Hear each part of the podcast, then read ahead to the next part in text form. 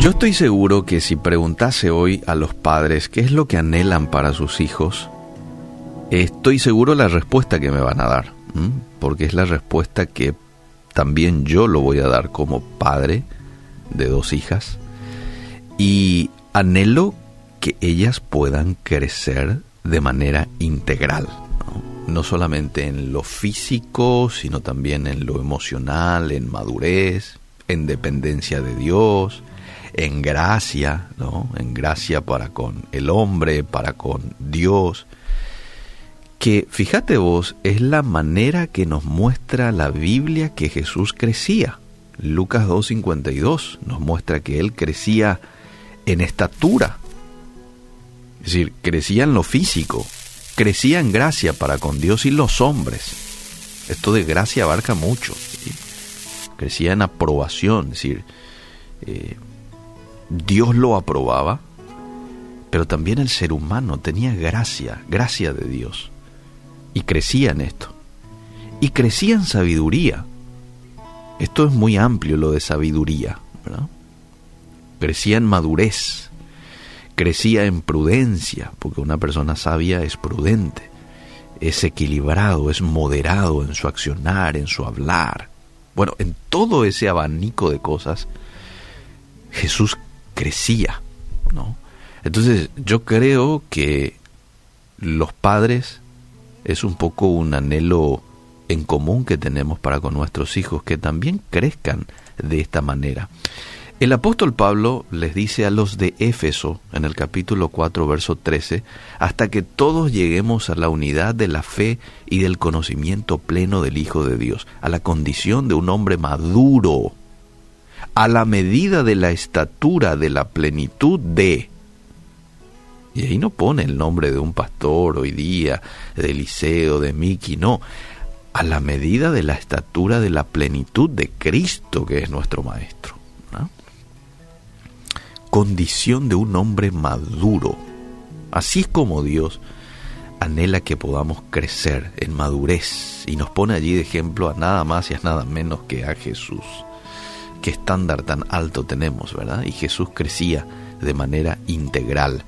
Ahora, con la edad viene la experiencia, ¿cómo no? y con la experiencia debería venir la madurez. Sin embargo, tener muchos años de vida no significa que la actitud de una persona refleje su edad. En ocasiones tenemos un comportamiento inmaduro y aunque nadie es perfecto, no debemos dejar de madurar en cada etapa de la vida.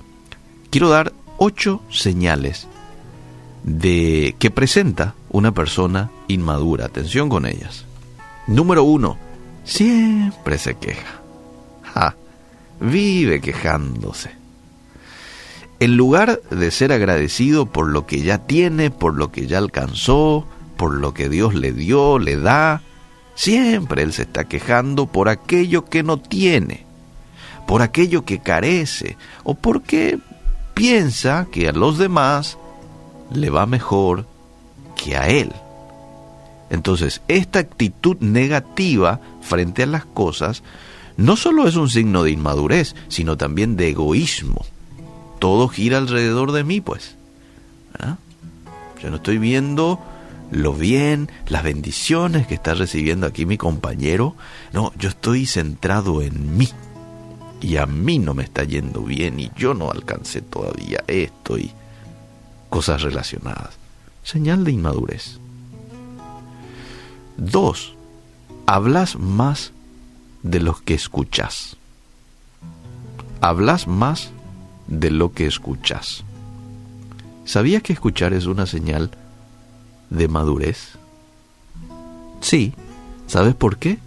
Porque demuestra que entiendes que las necesidades de otros importa tanto como las tuyas. Prestar atención a alguien requiere interés genuino y abnegación, los cuales se dan solo cuando tenés amor propio y cuando tenés madurez. En cambio, cuando hablas más de lo que escuchas, estás demostrando tu inmadurez. Atención con esto. Número 3. El inmaduro vive en el pasado o de lo contrario, vive en el futuro. Está atado al pasado, constantemente piensa en lo diferente que sería su vida si hubiese hecho las cosas de otra manera. O también puede que diga, en otro tiempo pasado fue mejor, ¿verdad? Y va, está allí. Así como quedarte atrapado en el pasado es una señal de inmadurez, también lo es vivir soñando con el futuro. Las personas maduras saben que los sueños y las metas no se logran por sí mismos. Y en lugar de solo anhelar, como quiero, ponen en marcha sus planes. El maduro se remanga y trabaja por lo que anhela y sueña. Número 4. El inmaduro quiere ganar a como de lugar. eh, a como de lugar quiere ganar. Lo único que le interesa al inmaduro es ganar. No te importan los demás, o si incluso debes recurrir a medios ilegales o no éticos para alcanzar tus objetivos. Vemos cómo esto está muy relacionado otra vez a, a lo que ya he mencionado, al egoísmo. ¿no? Y si alguna vez pierde el inmaduro, te lo toma personal este, y cae entrelazado en la amargura, resentimiento y ya tiene sí que deseos de venganza también. Así es como actúa el inmaduro. Entonces él tiene que ganar en todo tiempo. En una discusión, por ejemplo, tenés que darle a ganar. Él siempre tiene la razón. Nunca se abre a la posibilidad de decir, bueno, me bajo del caballo porque sí, yo erré el blanco. No es de decir, perdóname, fallé. No, no son frases de un inmaduro. ¿Por qué? Porque él siempre gana. 5. Busca constantemente la aprobación de otros. Puedes fingir que no te importa la opinión de los demás, pero en realidad todo lo que hace el inmaduro es para obtener la aprobación de otros. Te sientes bien contigo mismo cuando los que te rodean te admiran, te alaban ¿eh? o hablan bien de ti pero sientes que fracasas cuando no es así. Esta es una característica de un hombre o una mujer inmaduro, inmadura. Cuando la palabra de Dios nos dice que no busquemos la aprobación del ser humano, ¿verdad? Que todo lo que hagamos sea como para Dios, no para los hombres. Bueno, vamos al punto número 6. El inmaduro espera que todos sean iguales. Las personas maduras entienden que nadie es igual a nadie.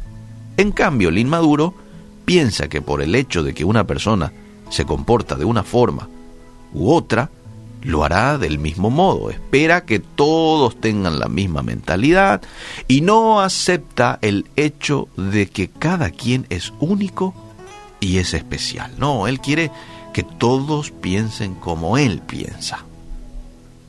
Es una característica de un inmaduro, inmadura. Vamos al número 7 por mi tiempo.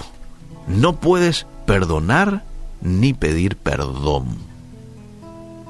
El perdón es un tema difícil para el inmaduro.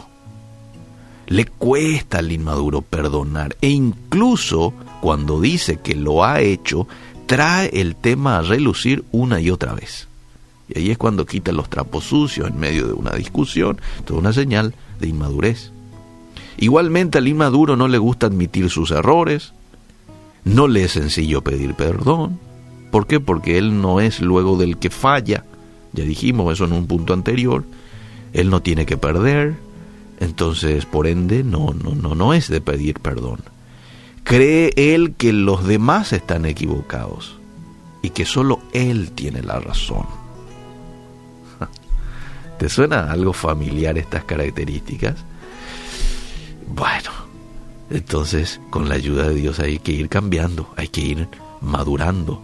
Si alguien te hirió o le hirió al inmaduro, siempre él se ve como la víctima. Él no logra superar esa situación, él no logra contraponerse a una situación adversa, no, él es la víctima. Características de un inmaduro. Y por último, el inmaduro habla, habla, habla, proyecta, proyecta, proyecta, pero no hace. Sueña en grande, ¿eh? habla de sus proyectos, pero en realidad no hace nada para lograrlos. Una señal de inmadurez es darle más importancia a los sueños que a los hechos. Trabajar y realizar los sueños, mis queridos amigos, requiere más que solo hablar. Se necesitan acciones, esfuerzo constante, disciplina. Una persona que se esmera por alcanzar sus metas madura con el tiempo, porque sabe que nada es sencillo. Pero una que cree que sus sueños se harán realidad sin trabajo, es en realidad porque es inmadura. Que Dios nos ayude a poder crecer de la misma manera que creció el Hijo de Dios, Jesús, en todo.